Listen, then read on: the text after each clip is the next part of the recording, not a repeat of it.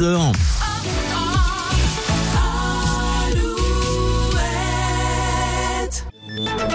Alouette, les infos, Marie Piriou.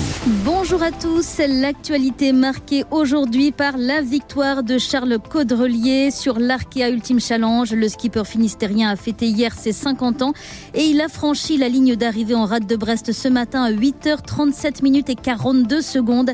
Après 50 jours et 19 heures en mer, on l'écoute. 50 jours, euh, c'est beaucoup plus long que ce qu'on avait imaginé. On était parti avec 45 jours de nourriture pour vous dire. Et euh, ah, j'aurais pu arriver plus tôt en, en forçant destin, mais euh, j'avais pas envie de prendre de risques. euh, donc euh, j'ai été conservateur. Vous avez vu les tempêtes qui, sont, qui étaient en France. J'en ai eu d'autres au Cap Horn. Ça a été un- une météo incroyable. Mais l'important, c'est une course, c'est pas un record. L'important, c'est d'arriver premier. Et voilà, le job est fait. Faire cette course qui était mon rêve finalement ultime de faire un tour du monde en solitaire, ça m'a jamais souri, c'était jamais au rendez-vous. Et puis là, cette opportunité, ben, je l'ai saisie. Et la prochaine arrivée, ça devrait être celle de Thomas Coville, arrivée prévue jeudi à Brest. En foot, coup d'envoi ce soir des quarts de finale de la Coupe de France. Lyon-Strasbourg, Rennes jouera jeudi.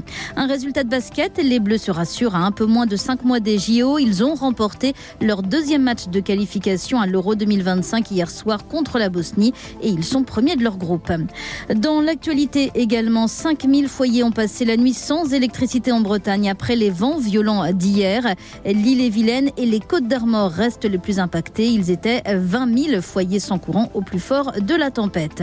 À Rennes, une jeune femme de 25 ans transportée dans un état grave au CHU hier soir. Vers 21h, elle est tombée à l'eau dans la Vilaine alors qu'elle voulait secourir un chien dont elle avait la garde. Le courant était particulièrement fort.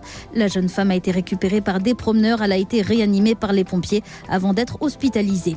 Parmi vos sorties, Mika sera en concert le 6 mars prochain à Rennes et le lendemain à Brest. Gagnez vos places pour ces concerts sur Alouette en jouant à l'Alpha Top avec Julien entre 16h et 20h. Bonne journée.